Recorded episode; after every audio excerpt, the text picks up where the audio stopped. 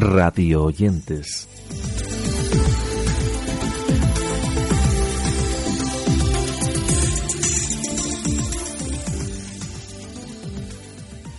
Repasamos en esta nueva entrada de nuestro radio oyentes diversas cosas que hemos escuchado y leído estos días, todas ellas relacionadas con la radio, los podcasts y el audio bajo demanda.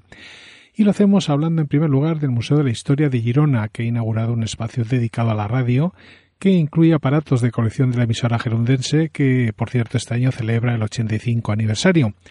Se trata de un nuevo espacio dedicado al mundo de la radio en cuyas instalaciones contarán la historia de la misma desde su llegada a la ciudad. Nos lo cuentan todo ello en La Vanguardia.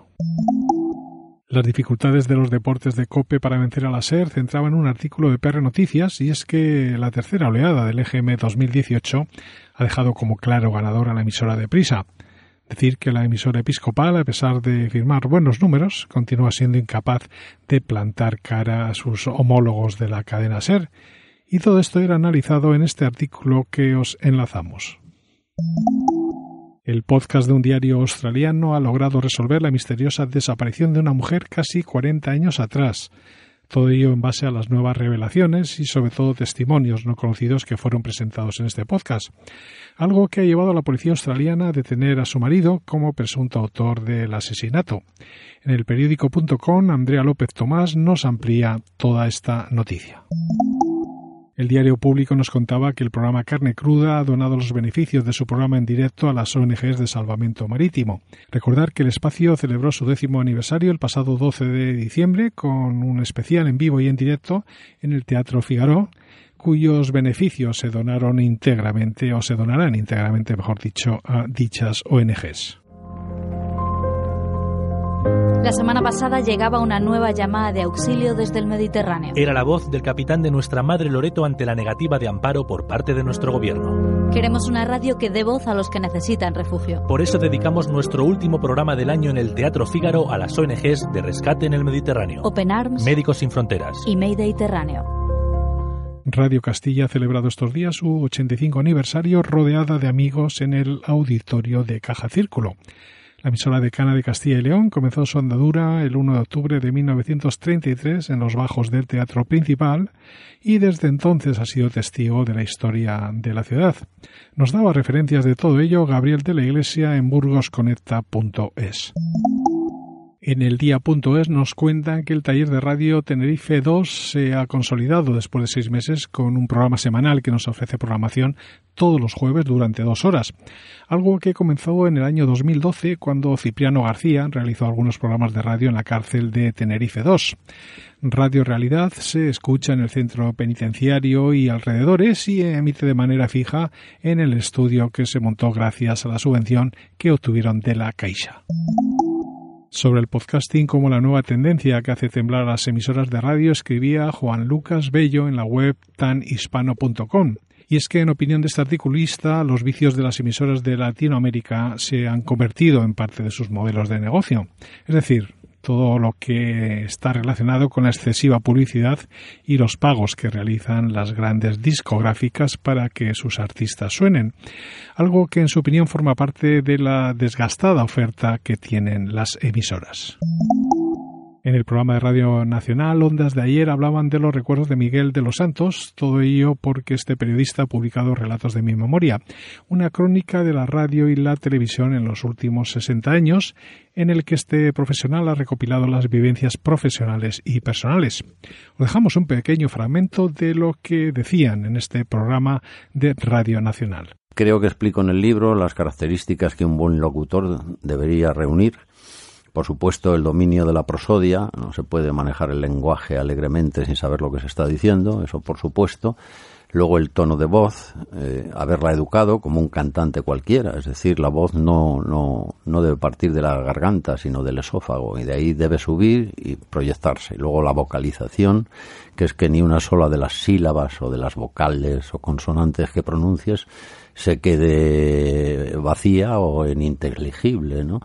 Eh, y de esos hubo una serie de profesionales extraordinarios. Por el tono de su voz, yo conocía profesionales eh, fantásticos que describo por la tonalidad que tenían como lo que podría acabar siendo, si se les reuniera, a cuatro de ellos un cuarteto de cámara perfecto. Cope.es es el primer gran medio de comunicación accesible a personas con cualquier tipo de discapacidad. Todo ello gracias a que su web incorpora una capa semántica que permite navegar e interactuar a usuarios con limitaciones visuales, auditivas, cognitivas o de movilidad.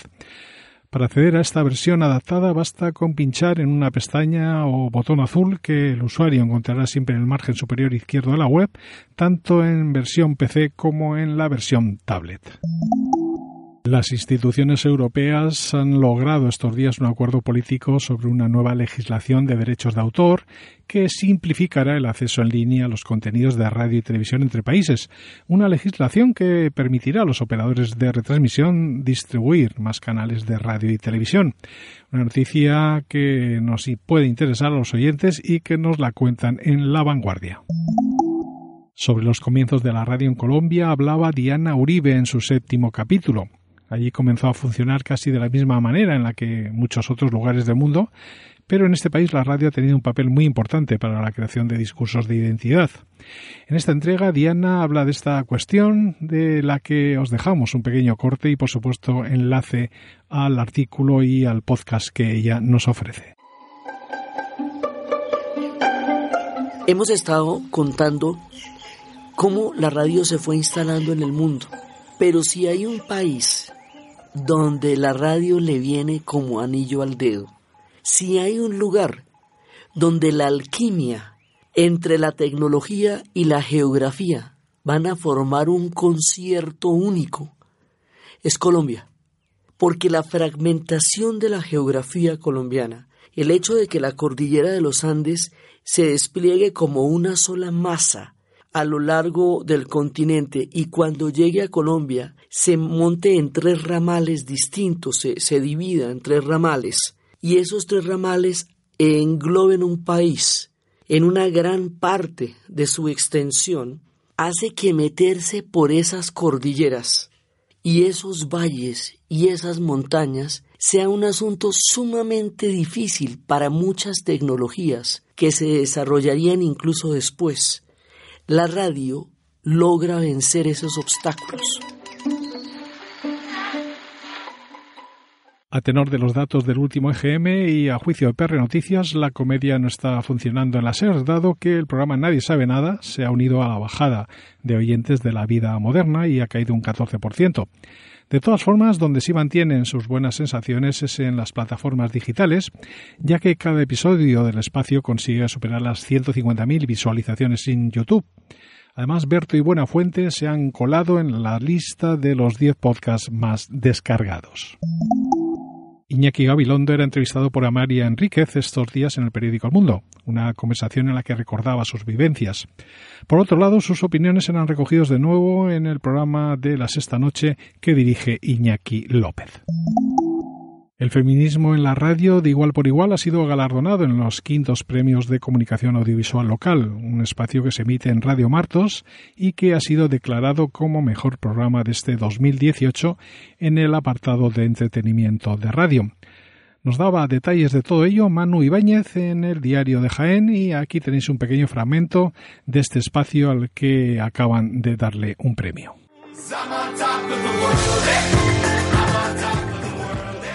Buenos días, saludos de Inmasoria, bienvenidas, bienvenidos a una edición más de Igual por Igual. Un programa que hoy es especial para el equipo que lo hacemos, por varios motivos. Uno de ellos es que es el último de este año y nos satisface comprobar que seguía escuchándonos y que cada mes más mujeres y hombres han tenido la oportunidad de hacer uso de estos micrófonos para compartir sus conocimientos y experiencias en materia de igualdad. Otro de esos motivos es que todo el equipo que hacemos este programa tenemos la oportunidad de compartir con nuestros oyentes la alegría de haber recibido el premio de comunicación en la categoría de programa de entretenimiento de radio que cada año concede la Junta de Andalucía y en esta edición eh, ha otorgado a nuestro programa. Este premio es nuestro, pero también vuestro, porque si no estuvierais ahí, nuestro trabajo no tendría sentido. Con el título de la radio serrana en el recuerdo, leíamos en el diario de Huelva un artículo firmado por Antonio Tristancho sobre la innovación que supusieron las emisiones de radio Aroche en los años 60 algo que destacaban en el libro La radio de los prodigios del periodista Joaquín Martín. Recordamos algo de lo que se decía en la presentación de dicho libro hace ya algún tiempo. Daros las gracias, que seáis indulgentes con este libro que no es tan bueno como dicen, pero sí es muy sentido.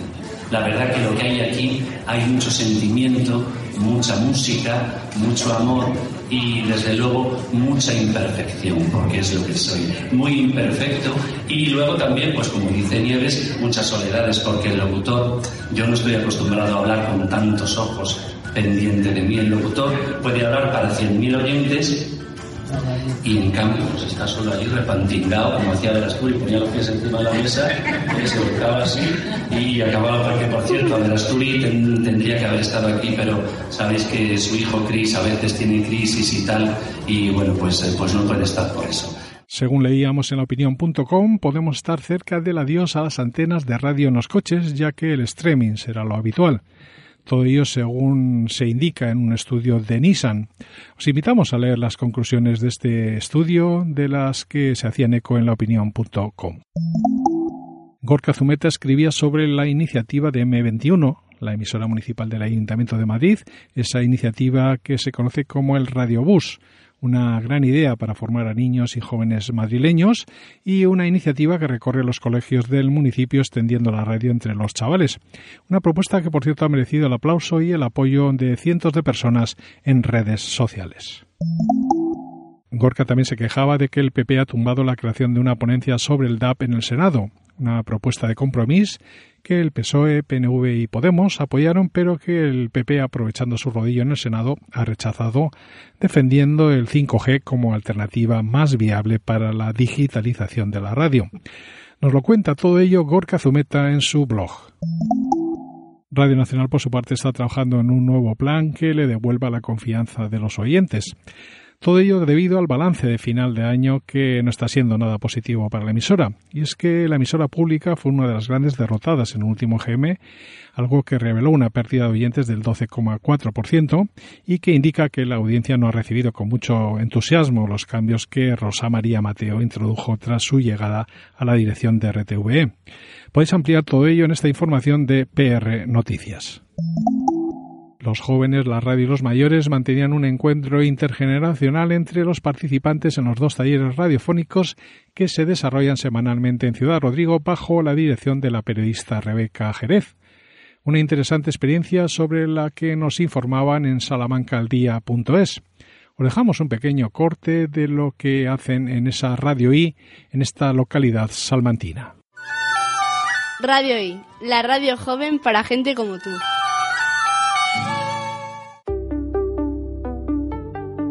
Clase nos han hablado de una monja que vivió en Ciudad Rodrigo cuando era pequeña, 400 años hace, y se dedicó a ir por el mundo fundando conventos.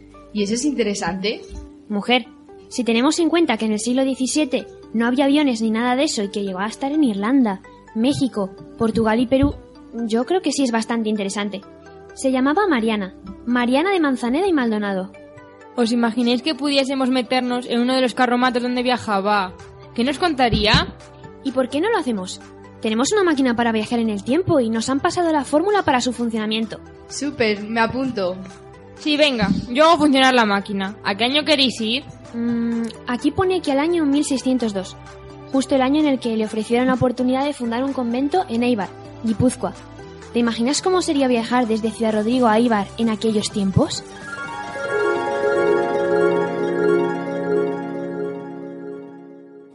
Para ir finalizando, decir que Lorena Álvarez en El Mundo entrevistaba a Isabel Gemio con motivo de su libro Mi hijo, mi maestro, una obra sobre la enfermedad de su hijo mayor. Recordar que Isabel a sus 57 años está en búsqueda activa de empleo, ya que en el año 2017 Onda Cero decidió rescindir su contrato tras 14 temporadas al frente del programa Te doy mi palabra.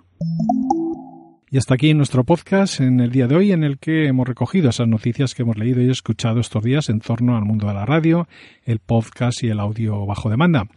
Recordar que tenéis enlaces para ampliar todo ello en el texto que habéis leído y anunciaros que comenzamos a preparar la próxima edición de este Radio Oyentes que ya volverá en breve.